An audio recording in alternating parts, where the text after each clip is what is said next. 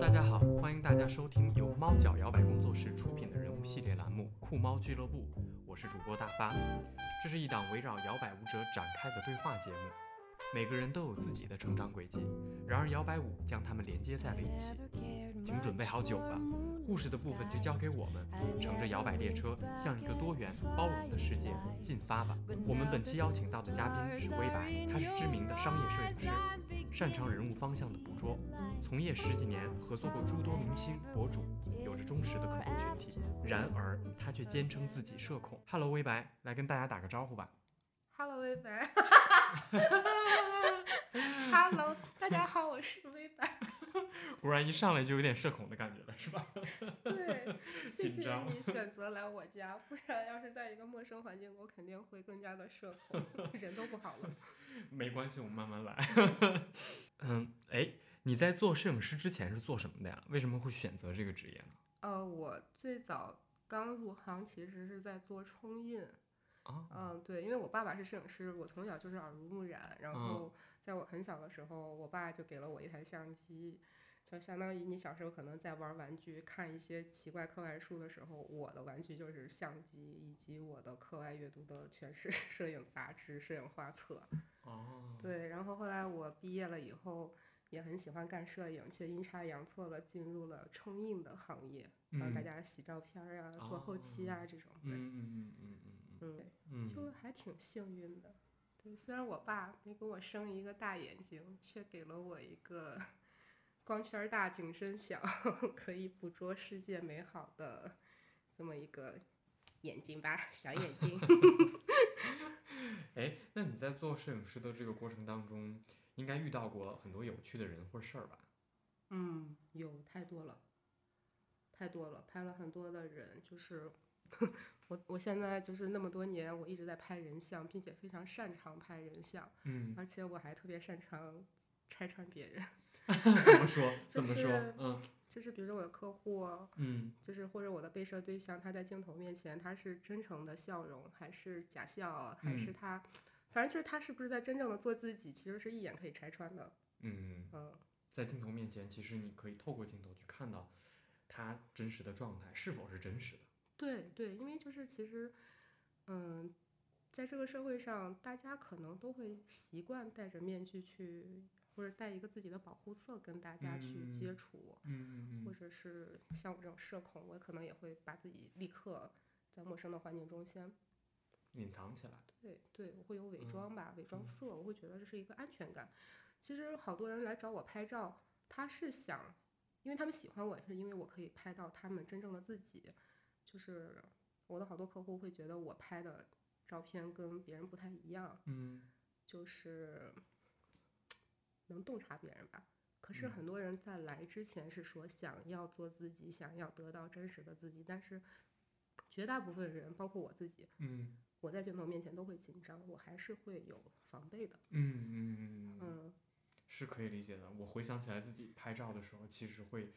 有一点点不知道我的手放该放在哪儿，或者我是谁，我我在哪儿，对对我的手应该怎么放？对对，其实会有这种能状态。给我拿个什么东西吗？嗯嗯对，嗯是这样子的。是这样的，嗯对，但是，但是像我喜我以前刚从业的时候，我也会迎合市场，比如说把大家拍漂亮了，或者是呃你穿一个什么好看的衣服，我们需要一个什么样的道具，你可能有嗯道具多，包括背景多，你可能在那种环境下更放松。但是随着我的年龄在增长，我的摄影经验、我的阅历也在增加，嗯嗯，其实这个时候别人再找我拍照，是真正希望看到真实的自己，以及你镜头下面真实的他。嗯，这个我觉得对我的要求太高了，就是 就是这个时候，我的客户其实已经不太喜欢花里胡哨的道具背景，甚至那些光鲜亮丽的衣服，就是最简单的黑白灰，然后需要一个纯色的背景。他嗯希望镜头面前是真实的他，我觉得这个在摄影做减法的这个基础上，对摄影师要求太太高了，太高了，我压力好大。所以我现在一天这种我只能最多一天拍一个。因为他是不是也会很耗费你的这个情感和能量啊？当然，就是我在拍之前，我先会去跟你，也会像我们这样面，不能面对面吧，我们可能会深深入的了解一下你最嗯嗯近的经历、感嗯。情经历、成长经历，嗯你想嗯。表达什么，嗯。或者是你最近受到的挫折，嗯，你快乐的事情大家都其实差不多，但可嗯。能比如说你最近受到的挫折，你遇到的一些心事儿，就某嗯。些程度，我觉得摄影师更像一个心心理理咨询师，对，其 实嗯对压力蛮大的。嗯，听起来是之前我都都都不会有这样的印象，就不会有这样的概念，不会是觉得哦，原来摄影师还会涉及到这些。我觉得摄影师分三六九等吧，就是也嗯不能叫分三六九等吧，就是，嗯、每个人对摄影师的要求会不一样。那可能有的人就说我的现在审美只停留在你把我拍漂亮了，嗯我现在穿个什么样我想要的什么古装汉服，或者是其他跟我不相干的衣服，我想成为那样的人，你拍一个我。其实这个时候最简单了，我只要嗯迎合市场，迎合你的口味，把你打造成你想要的样子，太简单了。啊，但是你要知道，我要把你的保护色去掉，我要把你的伪装卸掉，在这么短的时间内，如果咱俩还不认识的情况下，你又想找我拍照，嗯我得多么的快速爱上眼前的你，然后拆掉你的保护色，嗯，拍到你的灵魂的东西，我，太难了，真的听起来是挺难的。真挺难的。哎，但你在拍这个过程当中有没有哪个客户会让你印象深刻的？比如说他刚开始可能他伪装很伪装的很很好，或者是很怎么样，然后中间经历了比如说类似于破防啊这样的一个过程，有有过类似这样的客户吗？嗯，有嗯有有好多，嗯嗯，我我的客户，我觉得就是我这成长的这么一路，我能走到今天，包括我能形成今天的这个摄影风格，我觉得也跟我这些女客户有关。就是我有好多缪斯，嗯就是这些女生出现在我面前的时候，我会真的非常想拍她们，会每嗯年都想拍她们，然后嗯想知道她各个时期各个样子。然后我还有一个女客户，她是，嗯。她以前在国外上学，后来她回国有了男朋友，她会嗯带我去见她的男朋友，我帮她拍下他们俩刚在一起谈恋爱的样子。嗯然后后面就是她结婚，然后婚纱照、婚礼，她怀孕，然后后面她生每一个孩子，嗯然后她就跟我说，她希望她人生中所有最重要的节点上会有我的出现，然后我帮哦她去记录这些最重要的时刻。哦然后我的这种客户，并不是只有一个，而嗯是有一堆人。嗯然后这些人会跟我说，希望我只服务于他们，他们希望就是你的客户不要很多，嗯你可以这样一直拍到大家终身。嗯然后你只要有这么几十个核心的客户，你的精力有限，而且嗯是在我们需要你的时候，你可以就出出现，嗯而且你不会因为你的订单太多，我们找不到你。嗯，也挺难的。但是还挺有意思的。对。但是我会觉得，就是那摄影师这么多，大家可选性这么多，那就是茫茫人海中你能选择我，然后一直去拍下去，我觉得真的很幸运，嗯很幸运。就是他们也会给了我一个不一样的体验。你比如说，嗯，你不是人家的家庭成员，嗯可是你在最重要的时候你，你是每一年你都在记录人家的成长，其实还蛮有意思的。嗯嗯，是一个参与者。然后我还有那些客户，比如说有拍照，一个姑娘，嗯她找我拍照，她说我就只想拍哭的照片，因为我爸爸妈妈离婚了，我从哦小他们只有在就是我过生日的时候，他们俩才会同时出现，然后带我去影楼拍一张照片，嗯，然后摄影师就会跟我说你笑，大家都会跟我说你笑，他说其实我并不想笑。然后在他就是成年以后，他有选择的，就是能力的嗯时候，他找嗯到了我。嗯他说我就想在我生日的时候拍一张哭的照片，我不想再去伪装，我就只想哦哭。所以后面就是有那么几年，他找我拍照，每次是在生日上，真的就是生日拍摄的这天会哭。然后就是其实是这样，就是真正的哭也会让我很感动，嗯就是也会让我的拍摄经历就是有不一样的体验。其实之前我 以前刚刚从业的时候，我还挺无聊的。我去豆瓣上发起过一个活动，我就在想，为什么大家拍照都要笑？我还真的做了一个活动，就是 豆瓣上，就是你只要哭，你给我讲一个能哭的故事，你只要在我面镜头面前能哭，我免费给你拍张照。啊真的有人来找我，啊，我是个谐星，我就把大家，我可能他会排解大家的心理这个障碍了吧，我就每个嗯人都是从我家笑着走的。啊，真的啊，所以我一张照片都哭的都没有拍成功，然后大家走的时候都感谢我，感谢你，今天让我过得非常开心的一下午。那最后你也没哭。我是想拍哭的人，我在别人给我分享难过的故事，我就在不停的用我的人生 经验劝阻别人，把别人都给劝开心的走了。哦，我的天呐，听起来也好心酸啊！真摄影师真太心酸了。高级的幽默，是悲带有悲剧的色彩。你看咱俩聊的这个话题，是跟我们之前采访稿都不一样，没预设都关不系，一样了。没关系，就要就要这种这种感觉才 jazz。对对，哎，但是在那个 过程当中，有没有觉得让你印象特别深刻的故事，或者你觉得真的听到他的故事，你会很有感触啊？不一定是那个豆瓣小组的那个那个状态，就你你以往的这个客户当中，有没有谁的一些经历，会真让你觉得很同情他也好，还是说他真有触动到你的感情也好，他无论是一件特别悲伤的事儿，还是一个其实看似高尚的，事儿，嗯太多了。就是我以前拍照的时候，我还会写故事，嗯感同身受，就是有爱情故事、成长故事，然后就是也有有钱的故事和没钱的故事，各种吧都有。情感嗯包括有的姑娘可能，嗯，就是感情上各种挫折，他们都会过来跟我讲。嗯更多的时候，我觉得他们其实是通过摄影去找一个出口，排解自己的感情，记录自己的当下。嗯然后我有好多客户之前是觉得自己的身材可能不会这么好了，嗯接下来可能要结婚，包括去生孩子。我有一个女有一个同学，她非常保守，就是在她快要生孩子的前一前一段时间，她说嗯要当妈妈了，真的可能身材会走样。她就真的在我面前 勇敢的脱下了衣服，嗯嗯，让我帮她拍一组就是人体写真。嗯嗯其实可能作为女性摄影师，你这个方面的优势还是会比男摄影师多嘛。嗯嗯，所以我就是关于这个身身体记忆的这这么一个拍摄，我其实还做的还蛮多的。嗯嗯对，那以前可能会觉得就是记录，嗯，逝去的青春，还有记录童年逝去的童年，这个这种瞬间对我来说可能是重要的。嗯。结果有一次我接了一个活，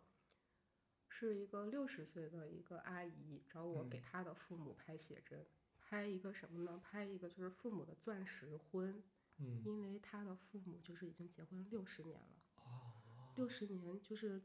应该是钻石婚吧，嗯。而且就是这个阿姨找我的时候，她七点钟就在我工作室楼下等我，然后并且她来接我和嗯我的团队，她跟我说，嗯，如果今天我的爸爸妈妈问起来，你要说你是我的朋友，你知道了他们就是结婚这么久，嗯。你是愿意免费给他们拍照的，你不要说是我花钱请的你。啊。然后这个故事的开头就让我觉得非常的感动，然后我们就是用一个善意的谎言来骗他们两个，让他们俩拍照。其实如果你告诉他花钱了，他可能会不想拍。嗯然后我们是在一个养老院里面拍的这个爷爷和奶奶，然后当时这个爷爷他应该是个海军，也不知道是个空军，嗯他当天就穿了一个白色的西裤，穿着白皮鞋，穿了一个粉红色的衬衫，戴了一个白色的哦礼帽。然后奶奶就拿出了，就是她可能平时会参加儿女，嗯、喜事儿的时候会穿的一个白衬衫，带着碎花。嗯，然后我们当时还带了一个头纱给奶奶，然后就是想帮爷爷奶奶就是拍一个类似于，嗯，六十年结婚的这这么一个类似的婚纱照的这么一个概念。然后就是他们真的很有仪式感，而且当时给奶奶戴上头纱的时候，就是爷爷和奶奶在背景前面拉起手看着对方，就是我们现场所有的人就开始哭了起来。天呐，对哦哦天，就是主要是当时呢，我就是我还跟爷爷奶奶说，我说你们那个时候就是结婚的婚，就是结结婚证是什么样的。嗯嗯奶奶就回房间找到了一个像奖状这么大的结婚证，就是五十年代的这个结婚证。然后那个爷爷就说：“你看，这像一个大奖状儿。” 然后我就问爷爷奶奶：“我说你们就是有没有吵过架呀？这一辈子？”他们就特别开心的嗯说：“吵呀，干嘛不吵？说这个一辈子这样吵吵闹闹才能走过来这一辈子。”嗯嗯，然后我就让爷爷拉着奶奶的手，奶奶就当时眼泪哦，哇就出来，然后真的就绷不住，所有人就是哇，就是你会觉得，嗯，你记录这么多美好的事情，然后你觉得那些是逝去的东西是值得被记录的，但是还会有那些就是摩摩擦一辈子嗯这种的嗯感情，你又去见证了一下，然后还蛮感动的。然后，哎，感动。啊，这个真的是你一一说，即使我没有在现场的人听到这个故事，刚才那个画面、那个场景就会很触动人人心，嗯，很让人感动啊。对，就是一辈子，你说长它很长，你说不长吧，它也就这样过来了。就是我，因为我当时也在想我的奶奶，比如说像我爷爷去世很早，我奶奶就经常会说说，你看我一转眼你爷爷就去世了十几年，你看奶奶比他多活了十几年，就是我就觉得，哎呀，这一辈子好奇妙啊，是不嗯是？所以就是，嗯，我是觉得。大家现在都比较不容易相信爱情，然后包括像现在很多人两个人相处不容易，包括能在一起一辈子就更不容易了。然后所以这种拍摄，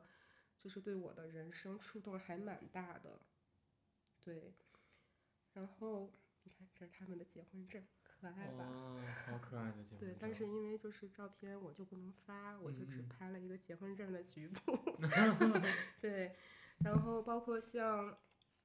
我后面就是前两年我还有一个朋友他去世了，只有九一嗯。年，一个男生他去世了，对，然后他生前不是很爱拍照，但是因为我太喜欢拍照了，我经常给我各种朋友拍照，嗯。然后我没事儿就去健身房给他拍很多他的照片，他是个教练。嗯然后，嗯、就是有一天在朋友家随手拍的一张照片，我特别喜欢，我也帮他做了一个相框送给他。嗯但是就是没想到，等他去世这天，我我拍的他最喜欢的这张照片变成了他的遗像。哦，对，这也是这这两年对我的拍摄生涯中影响非常大的一件事情。然后甚至我还去参加了他的追悼会，嗯然后追悼会的现场我也去记录了，就是整个追悼会的过程。嗯，但是嗯当时我照片只发了一些，在朋友圈里面发了，嗯，就是侧拍的一些东西。当时就有一个摄影编辑问我，他说一个人的内心得是受到了什么样的经历，才能去拍下这样的画面？哦，对，所以就 是可能大家看我每天拍的都是哎呀特别快乐的，或者嗯生活的嗯东西，或者嗯就是啊有钱客户的东西，但是嗯嗯事实上，其实打动人的，嗯，就是背后的，我拍的还是蛮多的，嗯嗯嗯，所以我觉得这个就是你刚才在说的，在拍照镜头的背后，它其实蕴藏着人性的真实的状态。人性的真实状态里面，就不只有开心和快乐的那一瞬间需要去捕捉，你更多的时候，其实有的时候，也许是非常普通、非常甚至是平庸的时候，但也有一些让人非常难过、非常伤心的状态，其实它都在里面。对但是可能我觉得也是因为这样的就是大悲，所以我才会愿意记录镜头前面更多的大喜。嗯，就是包括为什么我后来去跳摇摆舞，也是因为那段时间，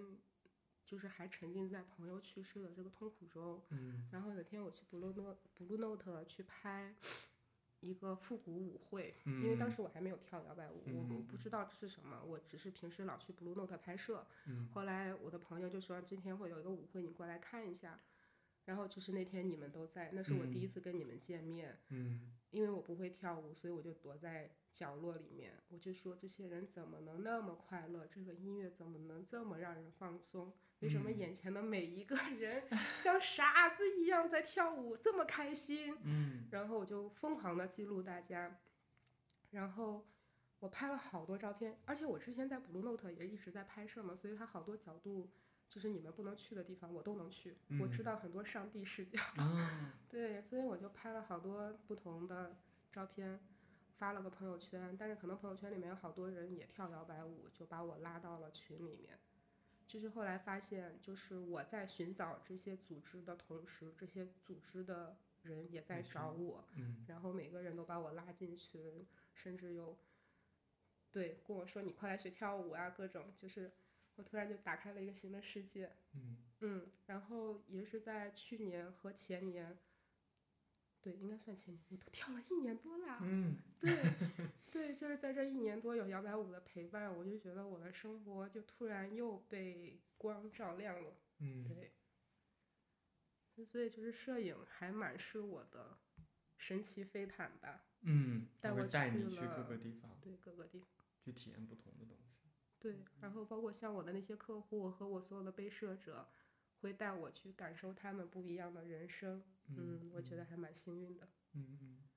哎，那刚才说到，其实摄影会带你去各个地方。当然，我们刚才说的可能会带你体验到不同的事物，看到不同的群体。嗯、在疫情之前的话，你的这个专那个职业的属性肯定会到处飞去拍摄，不仅仅是国内对吧？还有对对国外。所以在这个不同的地域，包括不同的国家之间，你在拍摄之余，你有什么样的一些感受吗？或者你觉得 这个中间有没有一些特别好玩的事儿？应该也很多，应该也很多对，是我跟你说，我每天都在。我以前特别讨厌我爸，就是他怎么给我生了一个这么小的眼睛。但是后来我发现，我爸教会我拍照，嗯，就是虽然摄影穷三代，我妈每天都在说 家里面钱都被你们造完了。我爸也从年轻就在买器材，到我也是，好多人都以为我在北京买房了，然后后来就说你怎么还在买相机？因为买完相机就要买电脑，就要你升级各种装备，装备，也没存到什么钱。然后包括后面就是能旅行，我就可能钱全部都嗯，花掉。对，但是在过去的疫情的那个之前，我、嗯。呃就在在之前我去了三十多个国家，嗯，然后真的也是摄影给我的神奇能力，就是嗯。我有一些客户，因为我拍照好，会带我出国拍摄，然后包括嗯。后面还有一些旅游局会邀请我去国外到处去拍，嗯嗯对，然后每天都有好玩的事情啊，嗯，反正最难忘的 很多呀。我去嗯埃及，我丢嗯行李，我就在三十多度的 埃及，我又买不到衣服，然后我买了阿拉伯长袍，阿拉伯男人的长袍，然后当成裙子穿了好几天，然后同行的女客户每个人都每天借一次性内裤给我，然后我跟我身上只有相机和电脑，我就这样在埃及待了十几天，等我回北京才找到我的行李。哦，就每天有各种这种奇幻的事情，对，然后然后包括去纽约拍照，然后别人去纽约可能就去个三天五天，我在嗯。纽约待了十几天，就因为当时有一个编辑跟我说，哎，那个这一次稿费有五千块，嗯，你有什么旅行题材啊？我就直接五千六订了纽约往返的机票，什么也不顾去，然后就在那儿拍了一堆，哇，到现在都觉得是我的摄影从业生涯的 top 十 top 十的作品，对，哦，就是都拍了些什么呢？嗯，街头街头摄影，就是我特别喜欢在异国他乡站在嗯陌生的街头，嗯观察别人。反正我拍了好多，我觉得自己还，我我觉得还挺不错的街头摄影作品，所以就是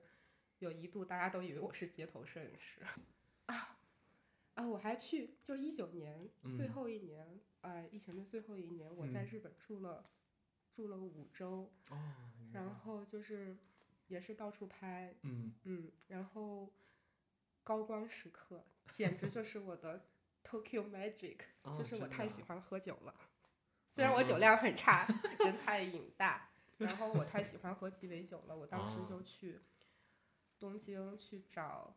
一个特别厉害的调酒师，叫上田河南。嗯对他就是出了很多书，他简直就是鸡尾酒业的行业标杆。对，嗯然后我当时就去东京找他喝酒，本来嗯想多去找几个酒吧，但是后来连去了他的酒吧三天，嗯，直到最后一天，我是从他酒吧出来之后就一路哭回家，然后抱着电线杆哭在路上。发就是生了什么？我太想去找上天河南喝酒了。嗯正常酒吧开门可能是大家都晚上才去，那天好像七点钟，他酒吧刚开门，我就去了银座，然后我摁电梯去他的那个，就是我去他酒吧，我按电梯进去，我就发现，哎，这个人不就是上田河南吗？他就跟我在一个电梯里面，嗯然后他就特别礼貌的问我你去几楼，我英语很烂，日语也很烂，我就说我要去你的酒吧。当时就很尴尬气氛，然后我就跟他去了他的酒吧，其实那时候还没有营业，嗯然后我就点了三杯，结果到就是其实他并不是会给每一个客人做酒的，他还有嗯。徒弟，因为他毕嗯。竟已经七十多岁了，嗯嗯。然后，呃，但是我很幸运啊，因为我去的早，所以我那一天的三杯都是他做的。哦，结果到第二天，我觉得太好喝了他的酒，我第二天又去了，然后，然后但并不是他给我做酒，是他徒弟做的。嗯。但是当时我旁边坐了一个老爷爷，那个嗯。老爷爷就突然过来跟我尬聊，嗯。老爷爷就问我，哎，你是中国人？我说对。他他他他是说，那你是澳门的还是上海人？嗯我说我是从北京来的。嗯他说北京，那你为什么会来这里？你为什么会来喝他的酒？嗯我说因为我看了一套漫画，嗯然后这个这个老爷爷就在我旁边爆笑，就说 manga，哈哈哈哈，就是一直在笑上田河南，就是嗯说你看你竟然是一个漫画里的人，就是我我听不懂日语，但是我嗯知道他是在说，你看这个人竟然看漫画来找你喝酒，然后我就想，哎呀。就是我就看到上田河南在吧台里面，就是那种笑容非常可爱，就是不嗯是你之前见到的他那种特别严肃严谨的样子。然后我就问这个这个爷爷，我说啊，你们俩很熟，我说你看怎么他会给你笑？嗯这个老爷爷说，对啊，说我都在这儿喝了三十年酒，我就住在银座，我来这个店三十年，我每周要来两次，哎呀，给我羡慕的。然后后来就是比如说像我们在酒吧里吃的小食，我们这种普通的客人只能吃豌豆，嗯一小碟豌豆，嗯然后那个老爷爷是一个一一小碟儿心形的饼干。最后老爷爷走的时候，老爷爷就跟我说：“呃，你想不想喝他的酒？因为我的第一杯第二天呢是他徒弟做的。”我说嗯想。他说我让他给你做。我说好。结果后来他就跟上田河南不知道在说什么，后面我的两杯都是他做的。哇哦，对，然后后来老爷爷走的时候就把他的心形饼干就告就送给我了，说这是我的。只有我才有，这是我的 special，送给你。然后我觉得哇，天呐，爱就是对。然后到第三天我又 去了，然后我我就跟他的徒弟说，我说我明天还来，我明天还希望喝到上田和南先生的酒。那他徒弟就会问我，你明天想喝什么？我说我想喝这一杯。他说这个是生日酒，只有是明天你的生日才能给你做。我说明天不是我的生日，但是我在东京住了一个月。我说对我来说真的是非常重要的一天，明天嗯我能不能喝这一杯？结果他说好，结果第第三天我又去了，然后他就真的给我做了那杯酒，那名字我忘了，但是他当天那个酒上面还给我放了这么厚的金箔，然后反正我就觉得，哎呀，整个喝酒的时光太美好了，就是不可思议的美好。嗯。然后喝完啊，对，后面我又去了毛利的吧，就是毛利龙雄，嗯，也是他是日本的马提尼之父。哦，对，然后平时可能你时间没卡好，他不在，正好那嗯。天我去的时候他在，并且我是坐的吧台，嗯。然后你就真的看他在那儿调酒，然后也是白发苍苍，我就觉得哇，太可爱了，这是高光时刻，并且在我就是他的酒吧里面贴了一个很大的字画，写的一期一会，嗯所以就是在我人生回，就是，就是我觉得这个高光时刻照亮了我这过去不太好的三年，就是每个人不太嗯好的三年嗯都有。但是我觉得，因为我是有了这个一个非常高光的记忆，嗯支撑了我的三年。这个一期一会对我来说也非常重要，就是当下唯一发生的，嗯可能只有这么一次，你感受到了。然后等到我从毛利龙雄那儿走的时候，我进电梯，他们出来送我，就是在正对着电梯的位置挂了一个巨大的字画，写的感谢。嗯然后毛利爷爷和他的徒弟，嗯，两个人九十度鞠躬把你送到电梯，电梯关门的那一瞬间，爆我的眼泪就爆哭。不是，我就在想，为什么？就比如说我们在国内啊，经常大家会抱怨，觉得可能你每天只在做重复的事情，你每天，呃，就是各种抱怨。但是你看人家一辈子守在这一个地方，做到七十岁，匠人精神也好，或者是什么也好，你会觉得执着，并且过好眼前。然后反正就是各种嘛，那种感动全在那一瞬间迸发了。然后我就从上地铁就开始哭，结果就嗯下大雨，加上酒精可能发作了，嗯嗯嗯，我就在路上抱着电线杆哭了很 久。对 笑死了。对，但是有时候会觉得哇，天哪，喝酒花了这么多钱，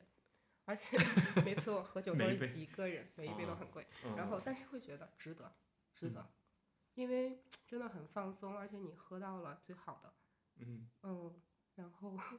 照亮了后面所有灰暗的人生。嗯嗯，对，我觉得那杯酒它不仅仅是一杯饮品而已，它其实会蕴含着很多的情感价值。你说它支撑着你后面，对所以我觉得那个价值其实它是没有办法用用用金钱来衡量的。对，所以其实好多事情，包括像后来去学跳舞也是。然后包括像我拍照也是，有时候客户可能会跟你讲价，但是你突然就是把这些东西，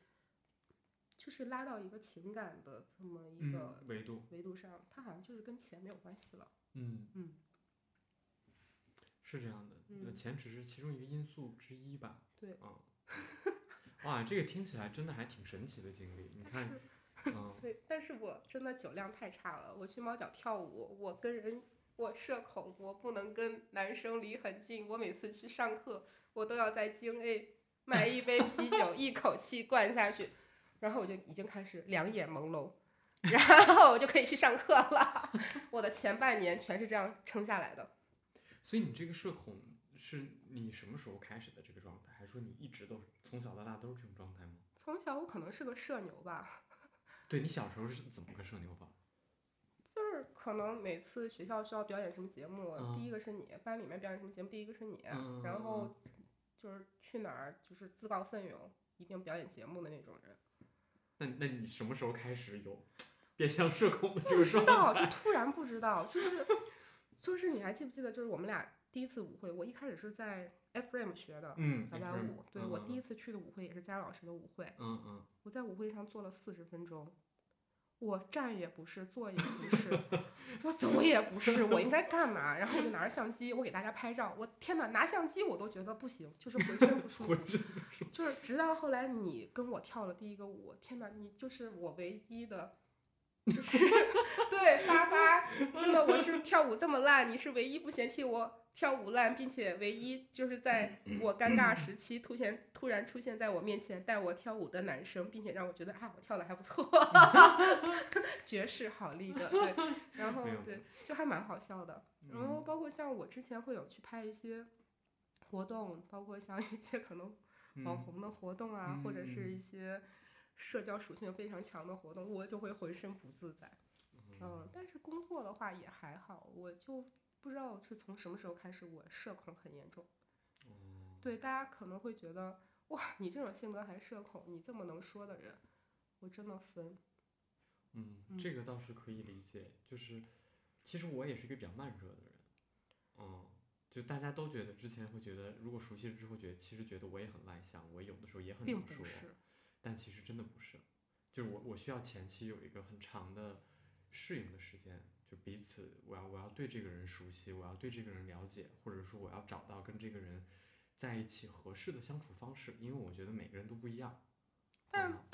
但我可能也不存在慢热，我就是属于那种我喜欢谁就写脸上，不喜欢谁也写在脸上。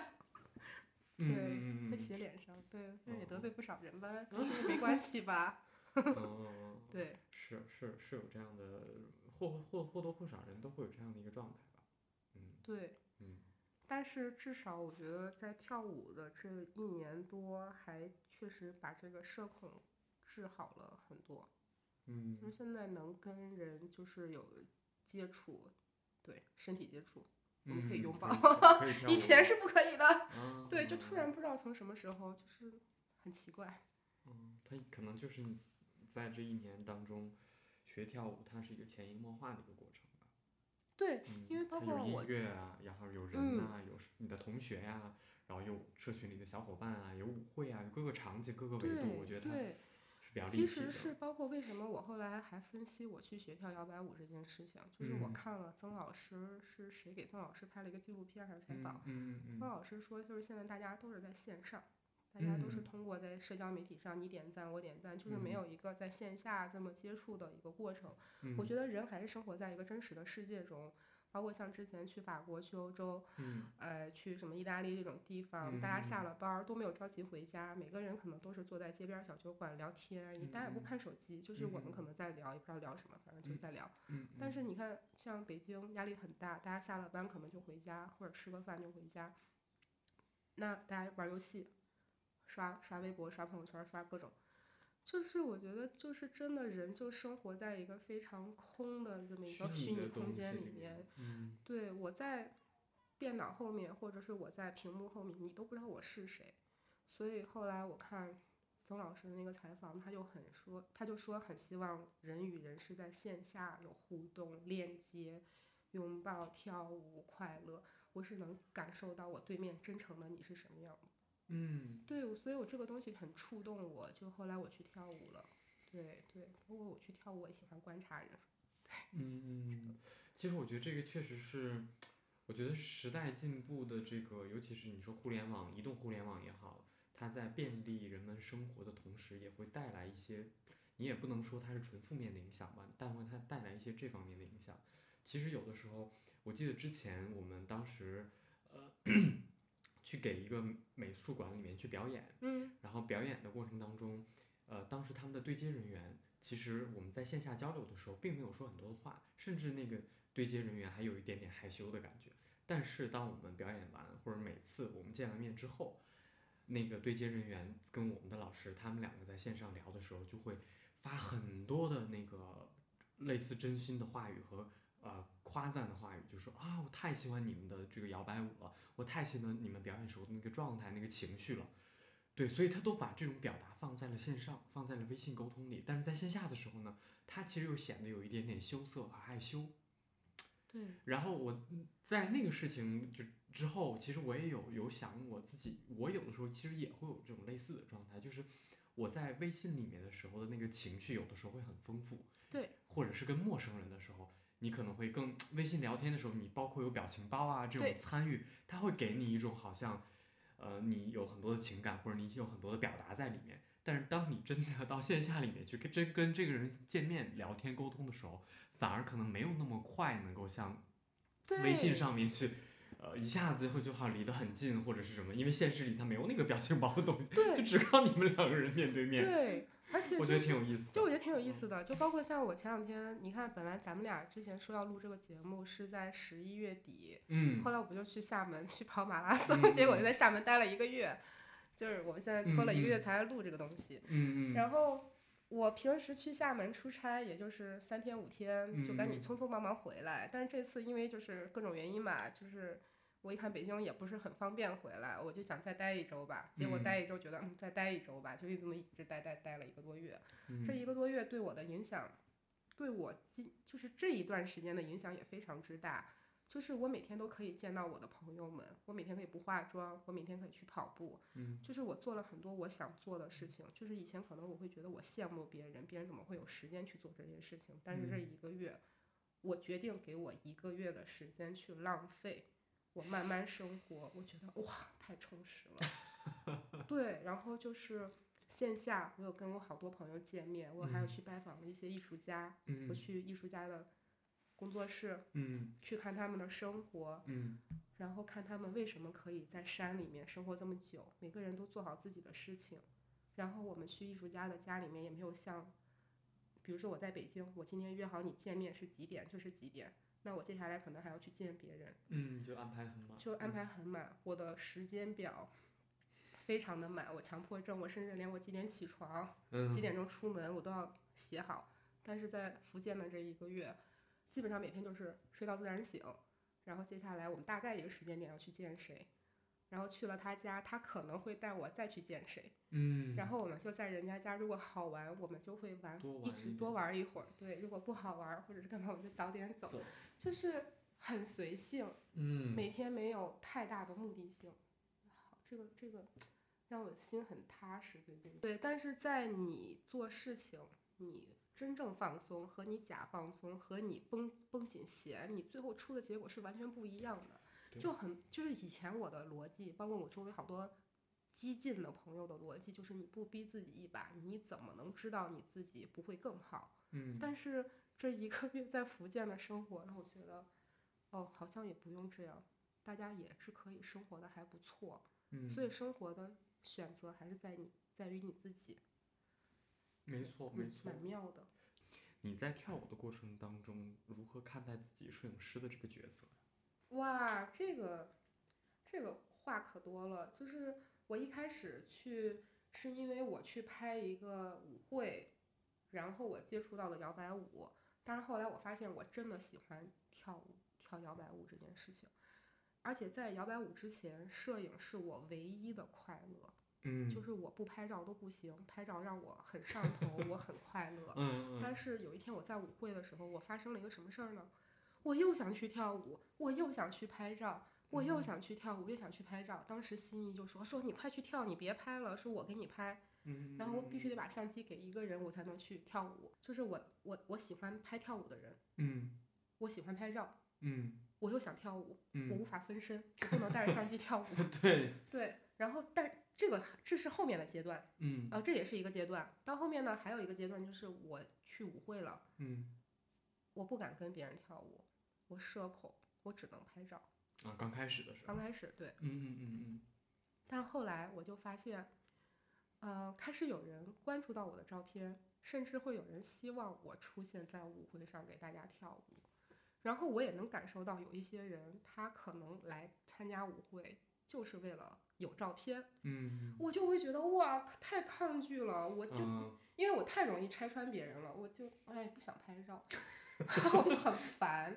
然后，但是我又很想带相机去猫脚，然后包括像蒜糖他们有时候说，哎，小白你不要再拍照，你快去跳舞，你能不能今天不要拿相机，你今天能嗯不营业吗？嗯，甚至他们有时候特别仗义，有时候我拿相机，有人找我过来拍照的时候，他们说小白今天不想拍照，快去让他跳舞 然后就每个人都对我很仗义，说你快跳舞，不要再拍照了。对，然后我我就不知道该怎么办。后来我就想，哎呀，你真的就是得二选一，还是会要平衡一下。所以后面我是现在有时候去舞会，我还是会带相机，嗯因为就是猫脚十一点半以后真的是太太美妙了，就是可能十一点之前还有一些人会带社交属性过来跳舞，或者是可能会希望拍照，或者可能会有偶像包袱，可能你嗯拍照他会不自然。嗯可能会他们没有沉浸在舞蹈中，可能也会去关注有没有镜头的存嗯在。但是十一点之后，十一点半之后，真正留下来的这些人，真的是跳舞跳到疯，然后嗯 没有人在意你有没有拍照，每个人就是疯了一般的在跳舞，所以那个时候的表情真的都是很真实的。然后我就开始拿出我的相机，我也不跳了，我可能会累，我就开始拍照。嗯，反而那个时间点，我拍出了很多有趣的、不一样的东西。嗯嗯对，大家在里陶醉在沉浸在跳舞状态里的，对，就是很开心。对，包括像你看，还有一次大家跳那个云南的实验室，啊，就是就很好玩。就是那个时候，每嗯个人都放开、放飞自我，没有人在关注有没有镜头，没有偶像包袱。嗯嗯嗯，对嗯所以我那个时候就很想拍，在那个时候的状态下，我会选择摄影而不是跳舞。我宁愿就是安安静静的观察每一个快乐的人，并记录下大家的样子。嗯嗯，对，嗯，包括这前两天那个 STB 的跨年舞会的时候你的状态，你也在是吧？哦，我是悄悄嗯溜进去的，嗯没有人发现我在。因为当时你 换了发型，然后又戴着口罩，所以哈，你也没有主动跟大家打招呼。对，因为是这样特别尴尬，就是我在福建，我只是去跑马拉松，我就带了三天还是五天的衣服，然后我没有嗯想到我待了一个月，而且这嗯一个月我又不想再买衣服，我觉得就是我不想那么多东西，嗯我就真的我的 这些衣服穿了一个月，然后 我去见见各种朋友，我就每天觉得自己特别丑，就是，所以我回来之后就去改头换面了一下，啊然后啊我我就去弄了个奇怪的发型，然后我还只能戴口罩，我也不能去跳舞。嗯，然后我当时还在犹豫我要不要去 STB。曾老师是说你来，感谢你这一年对猫脚的帮助，所以我给你这张票，你必须要来。嗯然后我觉得我可能不能跳舞，但是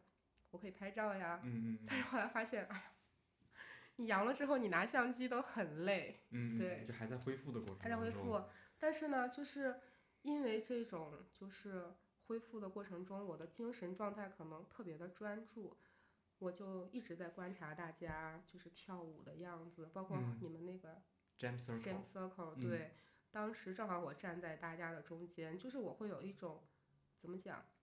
我会有一种预判，我知嗯道接下来的那一瞬间可能要发生一件厉害的事情，嗯所以在那个时候我就站到了人群中间，我就开始看大家在疯狂的跳 swing，然后我就开始举起相机，嗯然后包括最后你跳到那个特别开心的时候，你带着小南做了一个一个那个 air step，然后嗯你还跪在地上，哇！我那一刻觉得我操，我就是个狙击手，我就抓住了大家 就是该有的那个 moment，然后我觉得哇，就是我跟大家同在，然后我跟大家可能是一样在跳，只是我在镜头后面看着你们跳，可是我的嗨点跟你们是达到同样的。嗯对，我就很开心啊。对，但是就是 我也比较奇葩，就是在这之前，呃，就是曾老师之前也说过，比如说像每次 STB 会有一些志愿者摄影师去帮大家拍照，可能会统一上传到一个平台，会有人帮着统一修图，然后。大家之前有聊过，包括还有一些朋友会说啊，薇把你是 STB 过来做志愿者，过来拍东西什么的。所以我之前我 我很抗拒这种事情，因为我是觉得我不希望以我是一个活动摄影师的这么一个身份出现我不希望嗯被大家这么对待。就包括其实像平时活动我也拍，我拍活动特别贵，别人可能一场活动就是几千块钱，我我是几千块钱一个小时，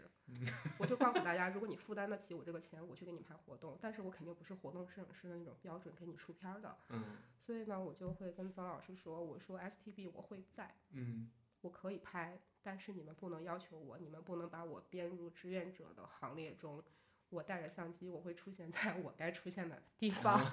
对我只想拍我想拍的东西。对，所以我觉得也还挺好的，就是大家还挺彼此尊重的。嗯对，虽然那天没有人发现我，我就悄咪咪拍完就好了。对，对，然后也是拍完三天一直在家躺着，三天才把这个照片整理出来，然后自己看完以后觉得哇，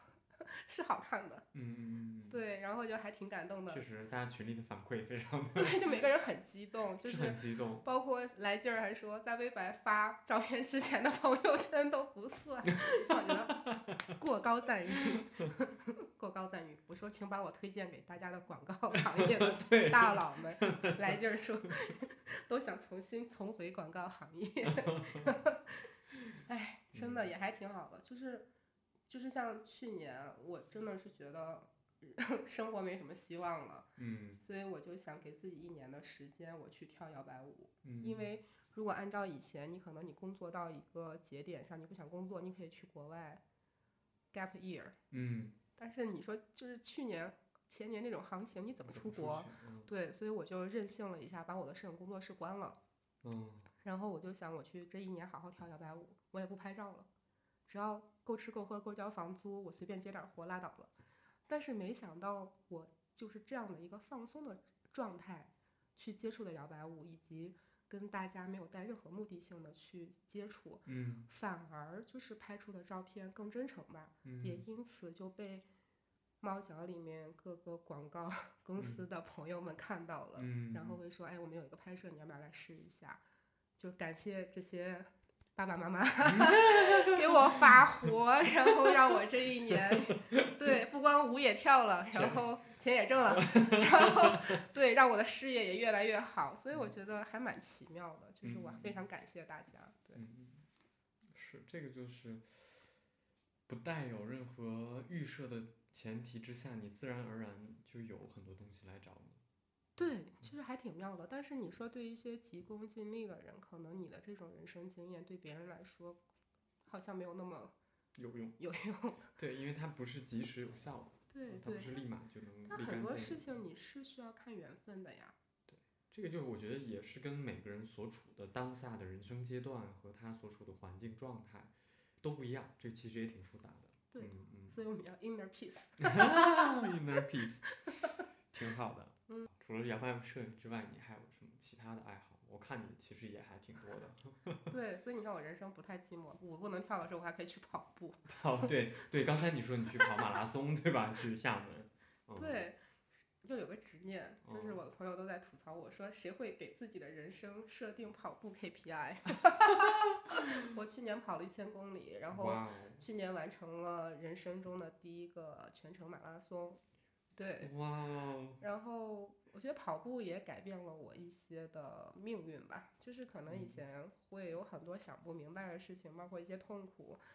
你可能容易钻牛角尖儿。嗯包括有时候你说你把快乐全寄托在猫脚和跳摇摆舞上，但是猫脚有夏天，还有就是前段时间一直在关着，就是好多同学因为不能跳舞又开始变得很郁闷。但是我是一直有跑步的习惯，然后我喜欢户外跑步，我每天都在观察大自然，然后我有时候想不开，或者是有一些困扰。有一些事情需要我去理清思路，我就会给自己跑个一小时这样子。嗯很多时候你在跑步的这一小时，你又不看手机，好多事情你就自然而然就想通了。嗯对，而且我觉得跑步其实比较自虐，就是有时候像我后面开始跑马拉松，我备赛的时候，我可能要跑两到三个小时，跑就是每周长距离要有一个这个长距离的训练，两三个小时真的太无聊了。包括这次跑全马要跑，我的成绩是四个多小时，快五个小时，嗯 真的你五个小时一直都在跑，很虐。嗯对，可是它会给你一个非常长时间，并且清晰规划自己人生的这么一个阶段，嗯我觉嗯得很重要。所以你看，其实像去年大家都过得不是很好，但是嗯。我觉得我并没有抱怨，嗯。就是因为我在跑步，我在去消耗我自己的负面情绪。嗯，对，是，这个对，而且后面我还发现，其实跑步我很建议大家跑步，就是如果在大家保护好膝盖的前提下，并且能练习跑步，一定要练练习。因为我发现我去跳摇摆舞、去跳舞会，我跳一两个小时，我的体力非常的 nice，以及后面我觉得接下来要去上速度跳什么一百八、两百五的转嗯速，就是因为我长期在练跑步，所以我的体能是跟得上的。嗯，嗯，对，这个是所以我觉得它某一个程度上跟我跳舞是相辅相成的。嗯嗯嗯，没错，是这样的。之前除了跑步之之外，我记得夏天的时候你还带着我们去玩桨板。呃对，玩时桨板、啊骑车，就是你只要嗯能玩儿的，我觉得就是你都玩儿一下，嗯就玩一下嘛。然后你就是也不知道自己的爱好是什么，就去多尝试吧。就是人生有这么多可能性，多去探索一下嘛。没错。嗯对，我也觉得，其实摇摆舞给我带来的有一点很大的帮助和思考吧。对我来说，就是，嗯、我觉得算是我人生中第一次对一件事情特别深入的扎进去的一个状态。对，嗯，就是我真的是对这个东西很感兴趣，然后一头扎到这个摇摆舞里面，因为大家也都知道，它不仅仅是一个舞蹈，它背后有它的历史、有文化、有音乐、有社群，有很多维度的东西都在里面。所以在这个过程当中，我不断的去呃吸取里面的东西，然后不断的去了解它，然后不断的去学习。在这个过程当中，其实它会带给我一种，一是对于我自身本身的成长的一种补给，另外，其实它给了我一种能力，就是你真的能跟一件事情，它无论是一个小小的爱好也好，还是什么样也好，包括你说的跑步啊，或者是其他的任何种类的爱好也好，你能跟这个事物有一个更深层次的连接，而不仅仅是说我浅尝辄止，或者说我就去打卡拍照，或者我，做这件事儿只是为了去宣传自己，去包装自己成一个什么样的形象，不仅仅是这一个维度。对，其实是更深的。对，是更在这个之下的那个东西，它其实会就像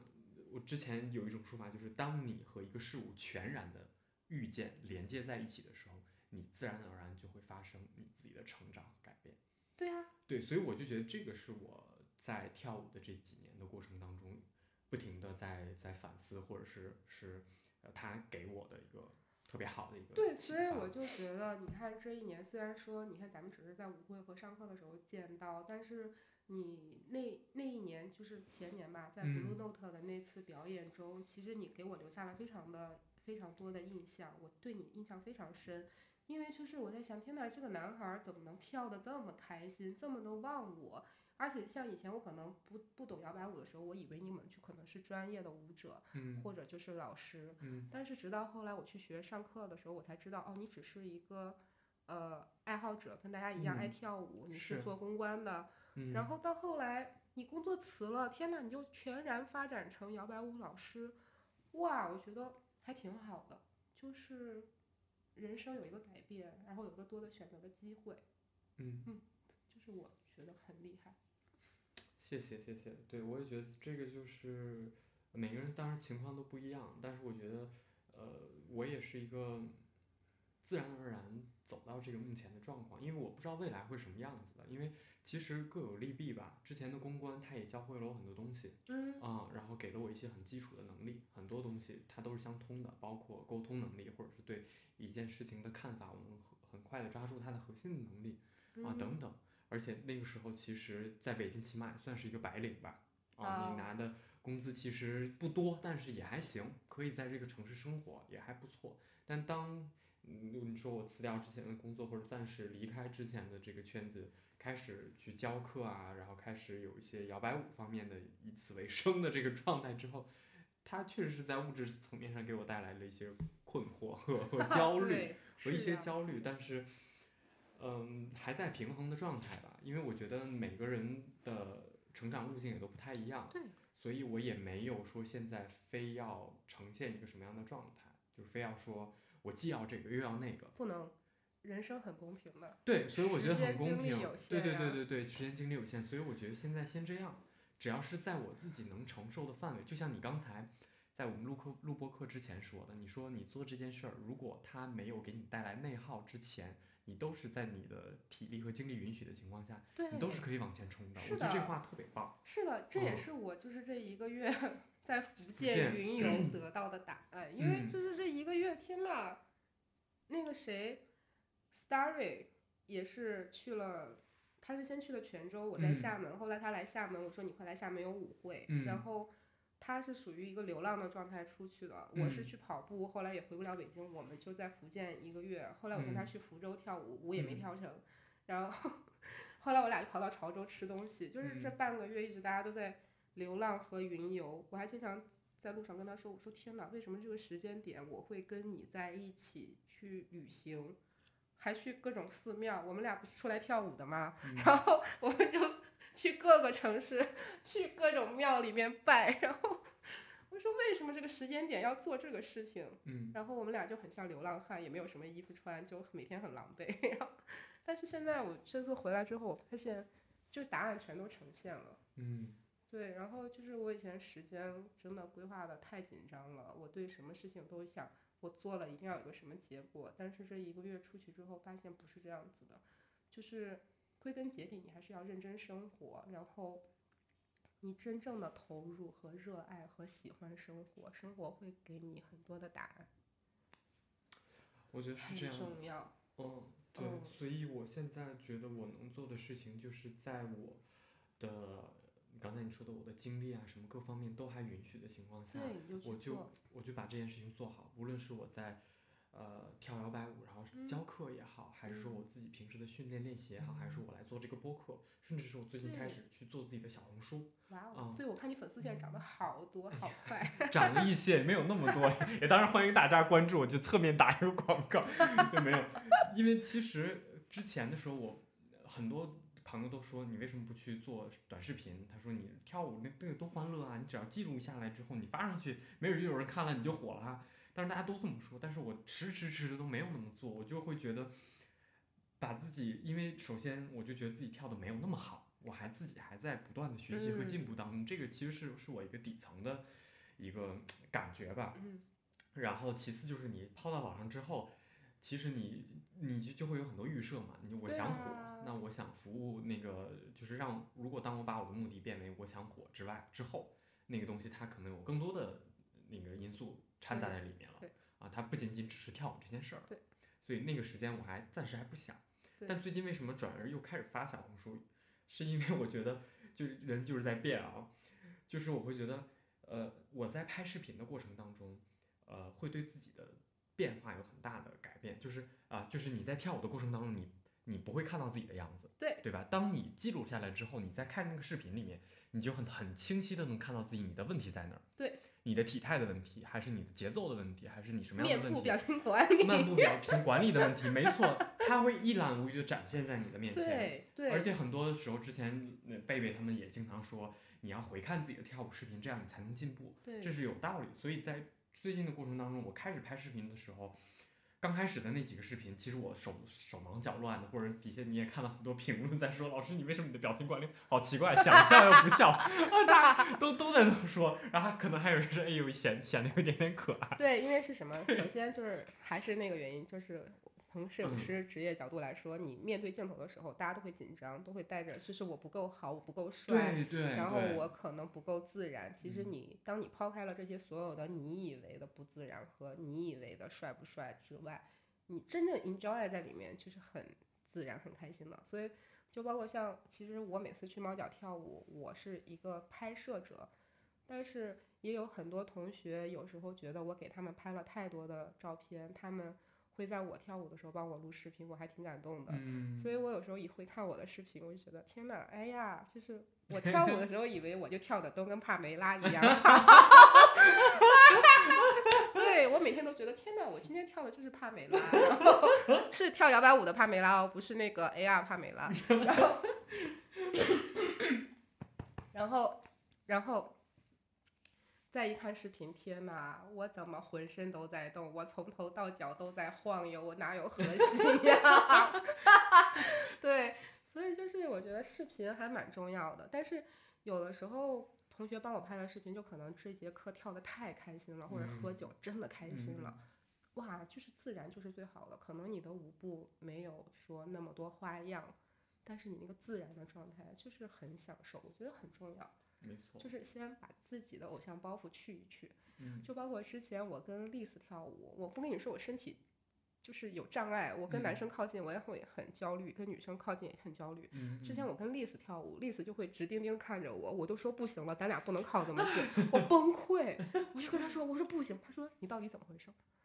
我说为什么不敢看你？她说看我，然后我就 哎不行了，就是真的不行了。后来她就说，就是因为你太在乎你自己了。嗯，哦，对，后来嗯就我发现就是不能太在乎自己，你啥也嗯不是啊。所以这个时候就很像刚才我们在讨论的，为什么喜欢去国外的街头拍照？那在国内，你可能拍别人，就是大家都会在想你为什么拍我，或者是怎么样。你可能自己在国内还会有一些偶像包袱，就每天会有偶像包袱呀。嗯国外你大街上谁认识你是谁啊？是是，而且刚才你说这个，我忽然想起来，我今天早上在打扫房间的时候，忽然也也在想一个事儿，就是佛教里面也讲一个叫做无我的状态，呀或者说去掉你的我执、你的执着心。去掉那个执念。对，所以我在想，那我们在现实生活里面去，在我们达不到达不到成佛、成菩萨的那个状态的时候，我们在现实生活当中，作为一个人，普通的人，我们该怎么以一个什么样的状态去生活？然后我就忽然在想，我说，其实首先你应该承认自己是一个很好的人，你是一个足嗯。够好的人、嗯。啊，你是一个足够优秀的人啊，嗯你这种好是全方位立体的好，不仅仅是你的性格好，你能力好，你要承认自己是一个基本很好的一个状态，足够很好的状态。但在这个基础之上，你首先这个层面，我觉得是跟自己对话，嗯。你要给自己的一个一个很好的一个位置，这样你才能不停的往前走啊，嗯而不是不断的去怀疑和打压自己。对。然后这是一个维度，但我觉得另外一个维度就是，其实你你也要把自己去拉到社会面儿上去，或者在这个世界上，你要你也要其实很能知道自己大概的位置关系是什么样子的。嗯如果你要跟别人比，你是不是你处在一个什么样的位置，或者说有比你好的，那也就也就有比你不太好的啊。当然这个维度很多呀，就很多方面。所以其实当你在给自己一个足够的信心的时候，如何能避免它到一个自负的状态？就我很好，但也不是说天下唯我独尊，我就是独一无二最好的了。的一个很好方法就是把你自己拉到社会上去看，其实你是一个 nobody。对，啊，你也谁也不是，你只是这么多人里面中的一个，你有你的闪光点，但是每个人也都有自己的闪光点，所以你其实并不是说我是在某种意义上我是独一无二、唯我独尊的维度。对这这个我觉得辩我觉得就证关系是对，很好玩儿。就是无我这个这个状态太好了，就是人真的不能把自己当回事儿。就是再说一个特别有意思的事情，在我拍摇摆舞之前，就是我之前的娱乐活动，其实我拍了十几年摇滚乐，就是地下摇滚什么的。嗯嗯嗯我小时候我差不多拍了十几年吧，就是国内基本上牛逼的乐队我都拍过。我以前就是混迹在各种 live house 里嗯面，嗯嗯对，因为我当时很喜欢摇滚，我喜欢拍这些人。嗯但是我可能是个伪乐迷吧，就是不像别人都知道谁的乐队出什么歌，我就是喜欢乐手在舞台上，哇，就是那个表演的表演的那个张力那种，对嗯我要拍这些东西。但是那个时候其实也挺社恐的，并且那个时候对自己的自我价值和自我认识就是没有长太好。嗯，还在初期摸索阶段。对，然后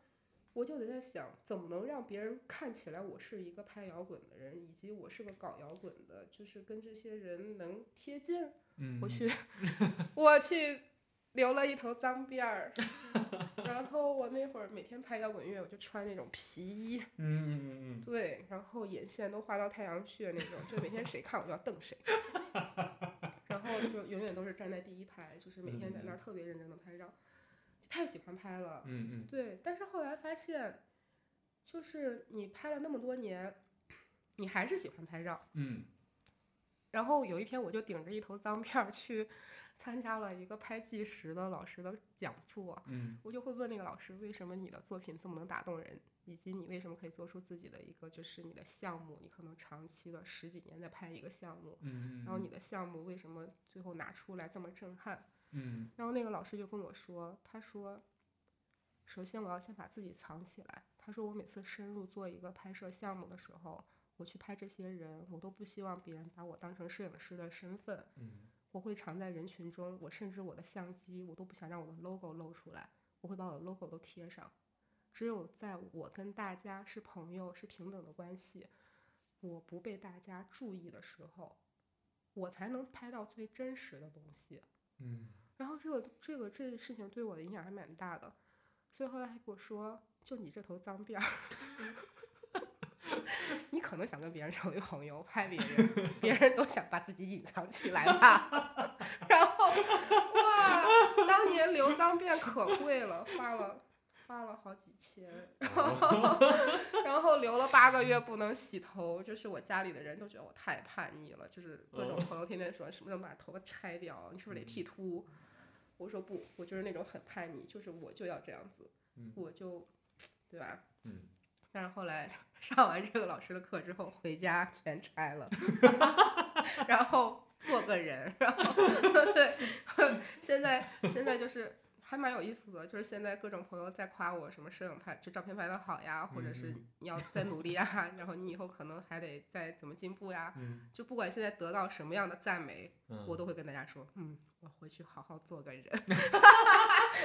就真的就是你有一天跟自己、跟社会和解，你跟就是跟自我和解吧，就是嗯不要再像刺猬一样，你嗯不要去带着刺去对待别人，你不要把自己标榜成我是谁，然后。其实还蛮好的，就是你可以看到更多真实的东西和更捕捉到更多真实的东西。嗯就我突然有一天就就和解了，是是，但我觉得其实这是也是一个过程，其实就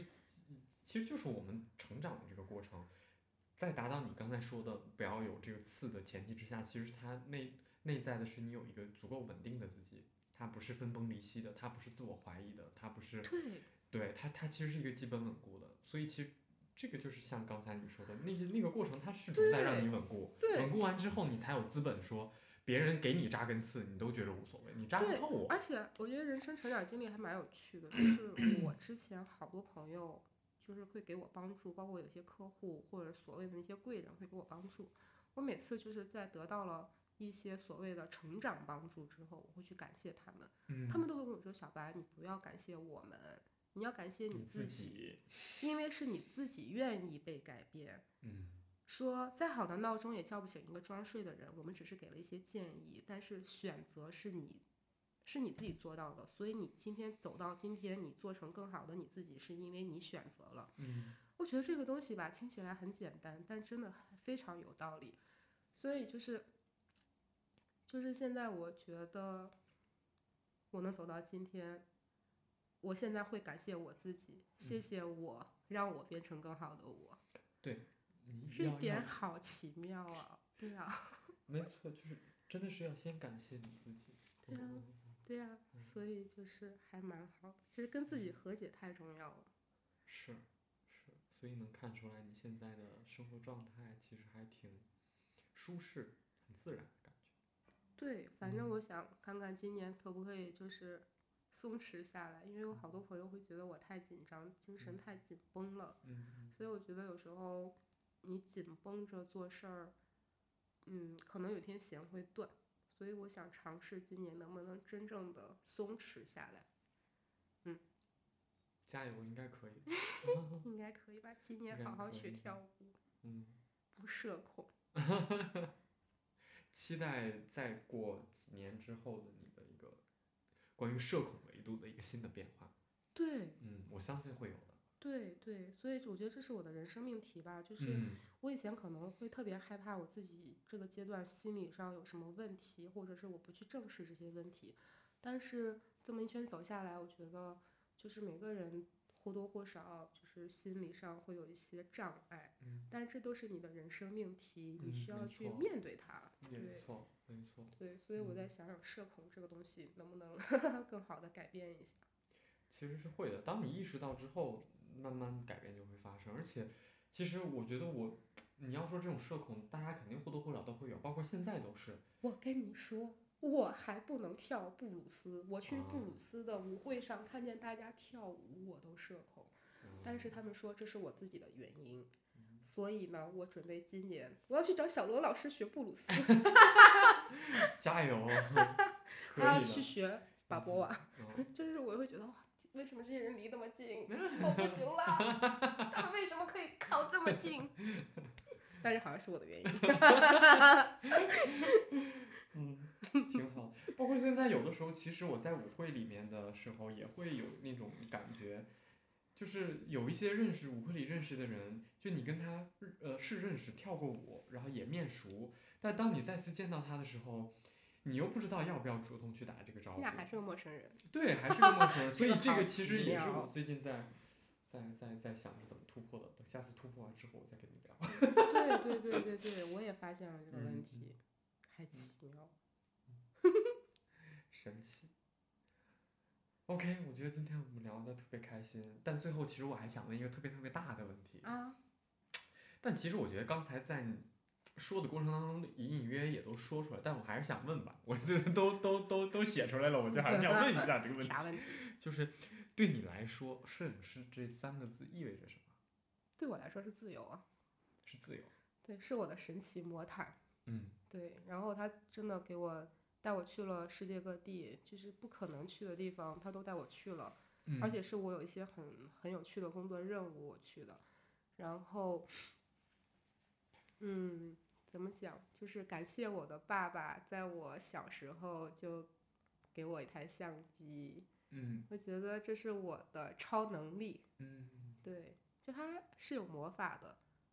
所以我的人生走到今天，我觉得都是摄影给我的。然后，甚至我选择了做自由职业，并且活得还可以吧。嗯，我觉得他某种程度上给了我很大、很大的信念，然后让我有选择自由的能力。嗯嗯，以及让我记录了很多很多的爱。嗯，对，其实我觉得我的照片里面还是很多都带着爱，不管是生活的爱，就是情人之间的爱，父母之间的爱。嗯，我真的记录了很多爱的东西。嗯嗯。所以我觉得，虽然我现在还是个单身狗，但是我有这个神奇能力，我记录了很多超越于爱情的爱。嗯，我觉得，嗯，我还是蛮人性的。就是挺好的，嗯，其实别着急，总会找到。对，哈哈，我跟你说，我去庙里面，我在福建去了一个。据说特别灵验的土地公的庙，拜了月老，我去求了签，解签的时候，师傅上面写，呃，师师傅说，不要着急，这几年都没有。救命！对，就是之前我还跟我一个朋友去看风水先生，我的朋友说小白，我们俩这两年都单身，我们要不要去问问师傅感情的问题？嗯，然后结果那个师傅说，如果有的话，师傅会发短信告诉你们俩的。结果到这么多年，我都没有收过这个师傅的短信。你是不是忘了？不是，就是没有。随缘嘛，就这么太夸张了，笑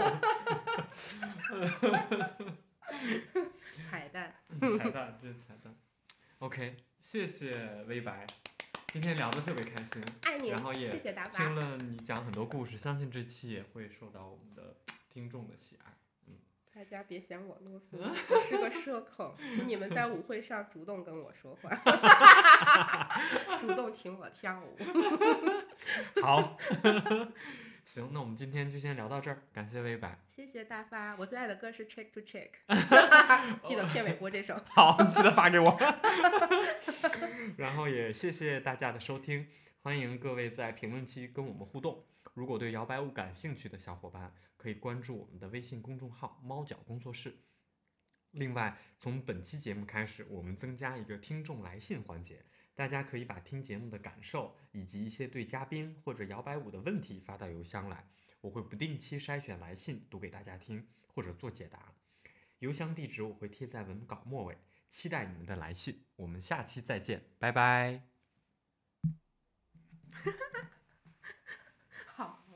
好，Heaven, I'm in heaven, and my heart beats so that I can hardly speak, and I seem to find the happiness I seek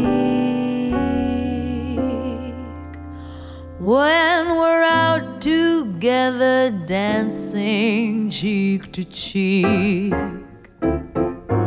heaven. I'm in heaven. And the cares that hung around me through the week seem to vanish like a gambler's lucky streak. When we're out together dancing cheek to cheek.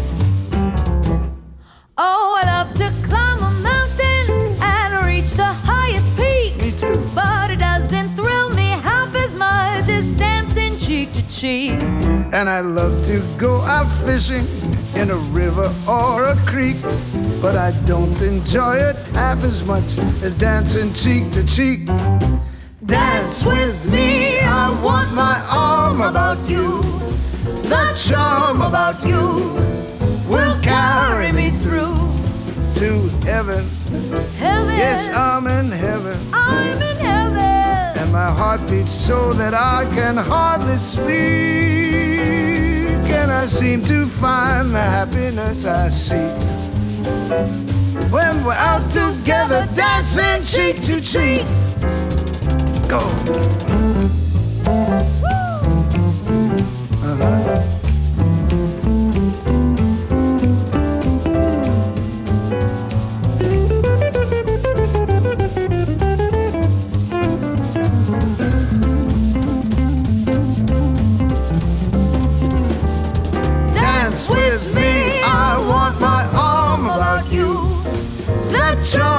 About you will carry me through. to heaven. I'm in heaven, and my heart beats so that I can hardly speak. And I seem to find the happiness I seek. Oh, baby, when we're out together dancing, Out together dancing, out together dancing cheek to cheek.